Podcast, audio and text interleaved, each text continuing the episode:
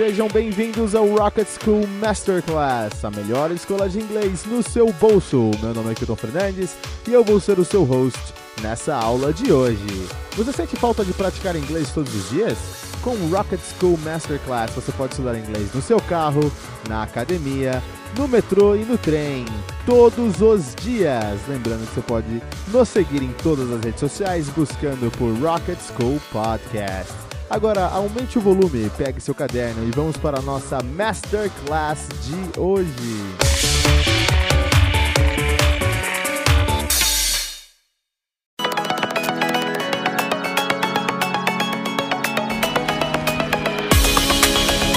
E vamos começar a aula de hoje com um texto que vai servir de base para todas as nossas atividades do dia. Por isso, preste bastante atenção às instruções. Primeiro, se possível, tenha um bloco de anotações em mãos. Segundo, ouça o texto com atenção e tome nota dos pontos que você julgar importantes. Quanto mais notas você tomar, mais informações você terá para desenvolver as atividades seguintes. Terceiro, anote suas dúvidas. E quarto, se você não puder tomar notas porque você está dirigindo ou por qualquer outro motivo, não se preocupe, simplesmente ouça esse segmento mais vezes para fixar a informação.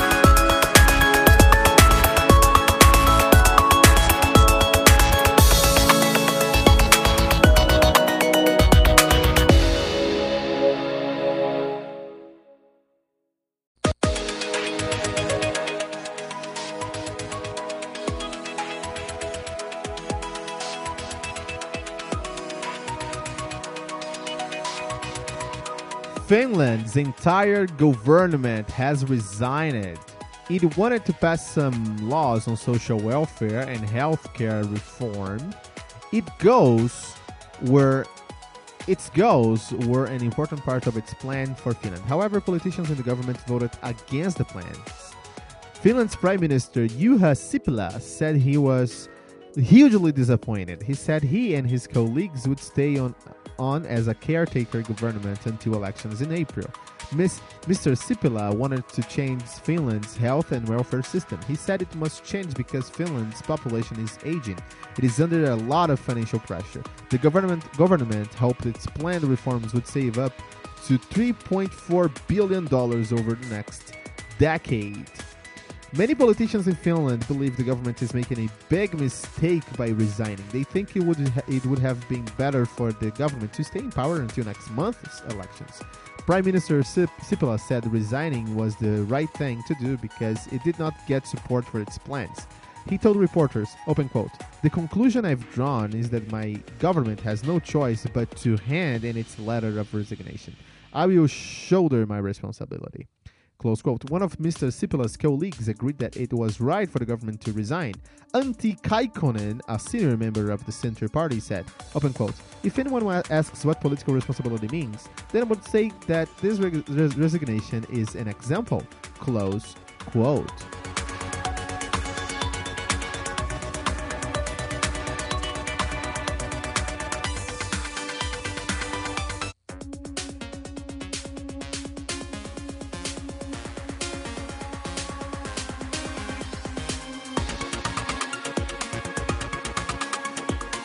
Nossa primeira atividade no episódio de hoje tem o objetivo de te ajudar a praticar a sua conversação. Vamos fazer um exercício de faz de conta, como se eu estivesse aí do seu lado, conversando com você. Vamos pensar em outras possibilidades sobre o assunto da aula de hoje. Você pode compartilhar as suas próprias respostas em voz alta. Sim, como se seu professor estivesse aí, bem no seu bolso. Agora, siga as instruções. Primeiro, se possível, tenha um bloco de anotações em mãos. Segundo, eu vou fazer algumas perguntas que exploram outras possibilidades sobre o tema da aula de hoje. Terceiro, se possível, responda as minhas perguntas em voz alta com a sua opinião. Quarto, se por algum motivo você não se sentir confortável em me responder em voz alta, anote suas respostas no seu bloco de anotação. Quinto, anote suas dúvidas. E sexto, repita, repita a atividade quantas vezes for necessário para você responder todas as minhas perguntas.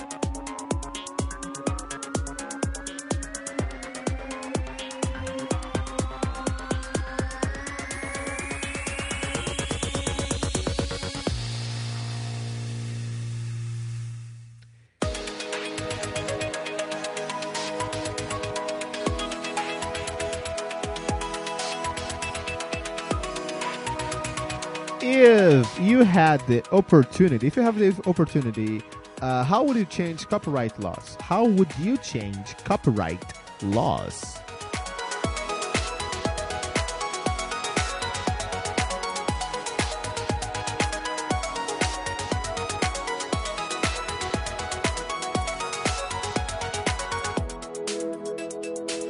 And how would you change internet laws? How would you change internet laws?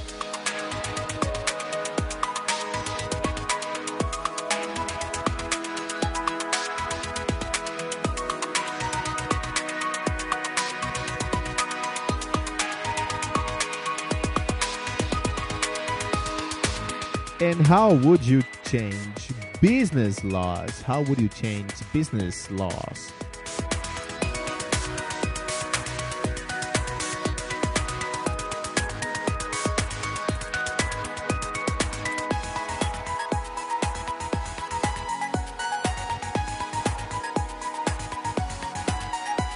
And how would you change driving laws? How would you change driving laws?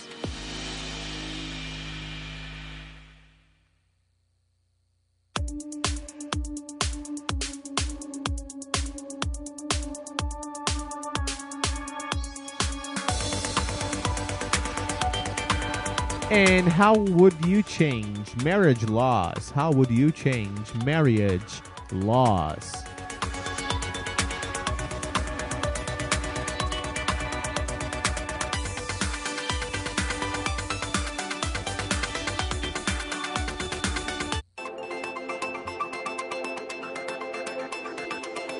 Nessa atividade vamos fortalecer o seu vocabulário. Eu vou citar algumas palavras que estão presentes na aula de hoje e você deve me responder com o significado dessas palavras. Siga as instruções. Primeiro, se possível, tenha um bloco de anotações em mãos. Segundo, eu vou citar algumas palavras presentes no texto no início da aula de hoje. Terceiro, se possível, responda as minhas perguntas em voz alta com o significado de cada uma das palavras que eu citar. Quarto, se por algum motivo você não se sentir confortável em me responder em voz alta, anote suas respostas no seu bloco de anotações. Quinto, anote suas dúvidas. E sexto, repita a atividade quantas vezes for necessário para você responder todas as minhas perguntas.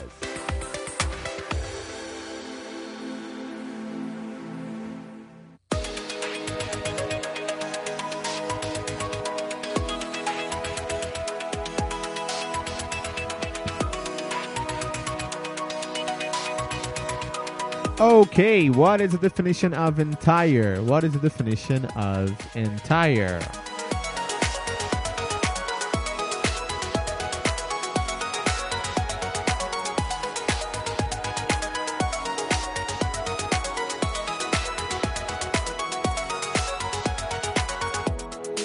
The definition of entire is whole with no part left all. All. The definition of um, entire is whole, with no part left out. It's all. What is the definition of resigned? What is the definition of resigned?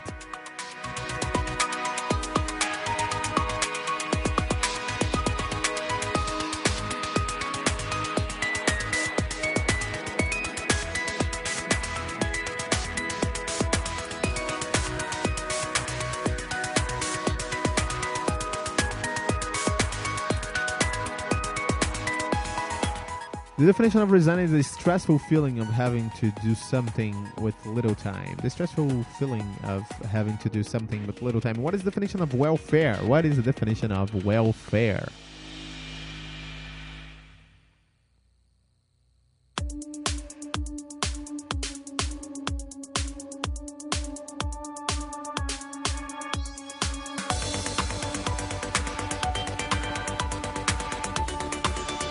Definition of welfare is the financial support given to people in need. The definition of welfare is the financial support given to people in need.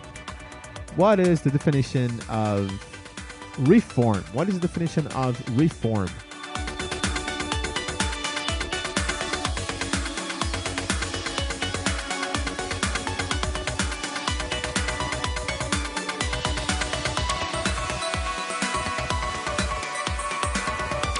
The definition of reform is make changes in something, for example, a social, political, or economic institution, most part of times in order to make it better.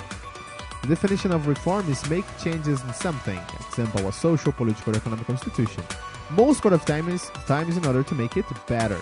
And to finish, what is the definition of disappointed? What is the definition of disappointed?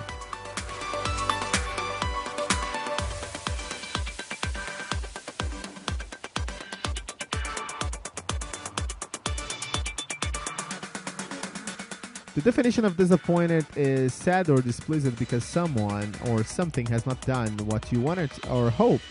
Uh, definition of disappointed is sad or displeased because someone or something has not done what you wanted or hoped.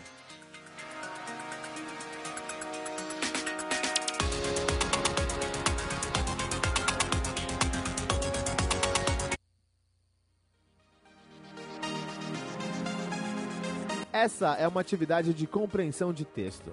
Vamos fazer um pequeno teste para saber o quanto você conseguiu absorver do texto do episódio de hoje. Siga as instruções. Primeiro, se possível, tenha um bloco de anotações em mãos. Segundo, eu vou fazer afirmações sobre o texto no início da aula de hoje.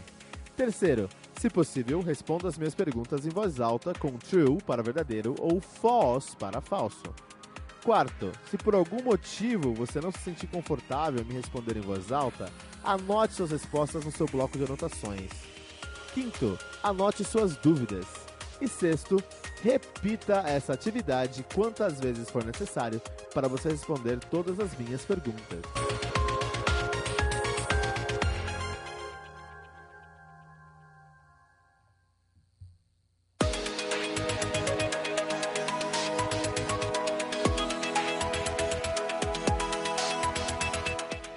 Everyone in Finland's government has retired. Everyone in Finland's government has retired. True or false?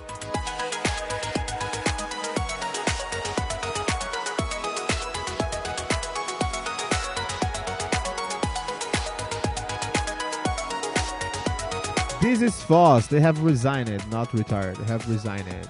Finland's prime minister was happy that his government resigned. Fin- Finland's prime minister was happy that his government has resigned. True or false?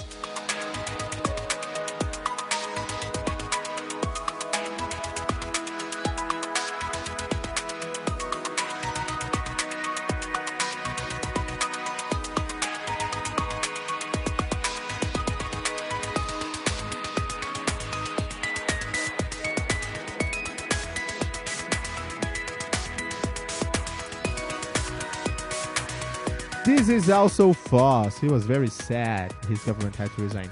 C. The population of Finland is getting younger and younger. True or false?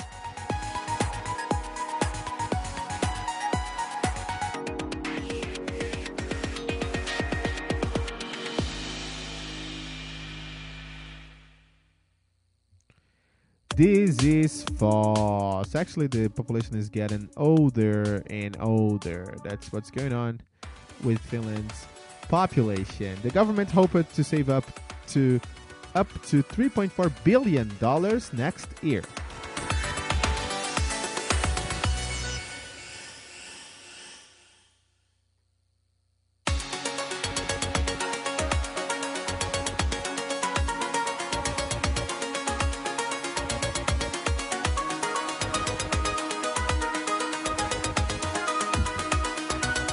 No, actually, it was in the next decade. Not next year, the next decade.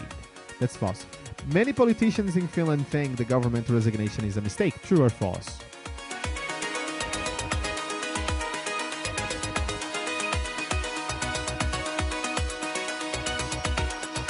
This is true. This is true. Many people there think that's a mistake. I think it's a mistake too. No, a month away from the next elections. Yeah, probably a mistake.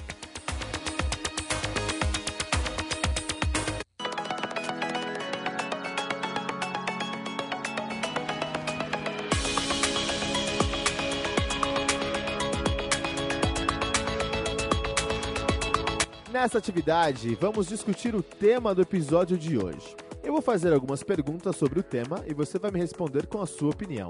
Siga as instruções. Primeiro, se possível, tenha um bloco de anotações em mãos. Segundo, eu vou fazer perguntas para iniciar uma discussão sobre o tema de, da aula de hoje. Terceiro, se possível, responda as minhas perguntas em voz alta com a sua opinião. Quarto, se por algum motivo você não se sentir confortável em me responder em voz alta, anote suas respostas no seu bloco de anotações. Quinto, anote suas dúvidas. Sexto, repita a atividade quantas vezes for necessário para você responder todas as minhas perguntas.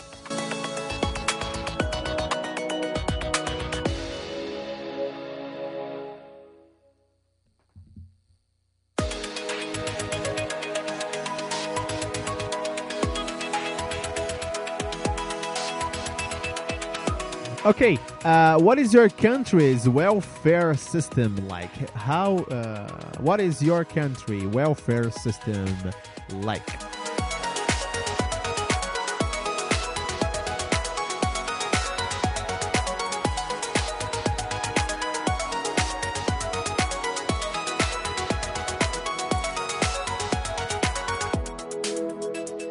And uh, what is your country healthcare system like? What is your country healthcare system like?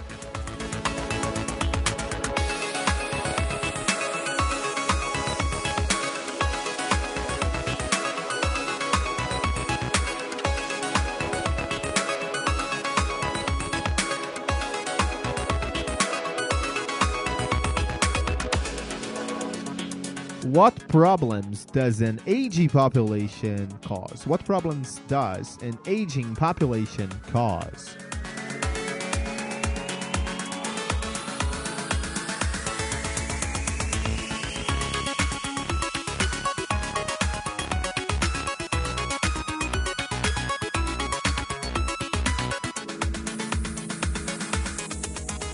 Do you think it is a big mistake for a government to resign? Do you think it is a big mistake for for a government to resign?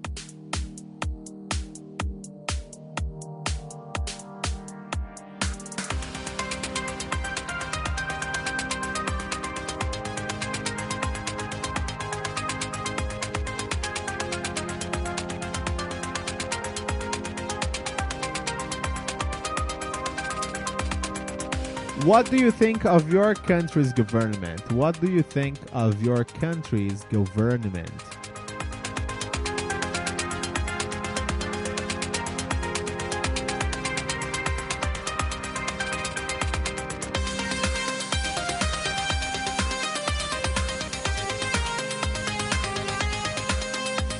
This is fantastic. I love to see your progress, and I want to see you tomorrow, next morning just to see more progress from you.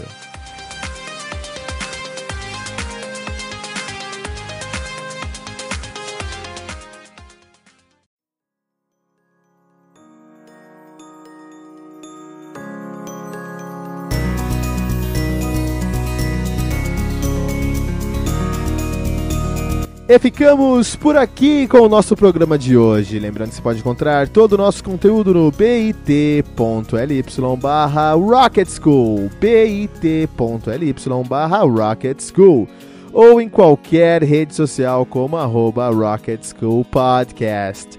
E para receber todas as nossas atualizações no seu celular, é só assinar o nosso programa no seu agregador de podcasts predileto ou no Spotify, simplesmente buscando por Rocket School. E se você estiver usando um iPhone, iPod ou, ou iPad, por favor deixe uma recomendação para o nosso podcast no seu Apple Podcasts. E ainda, você pode recomendar esse episódio para um colega que também quer aprimorar o inglês. Isso tudo vai nos ajudar a alcançar mais e mais ouvintes e aumentar a nossa comunidade. Rocket School, a melhor escola de inglês no seu bolso.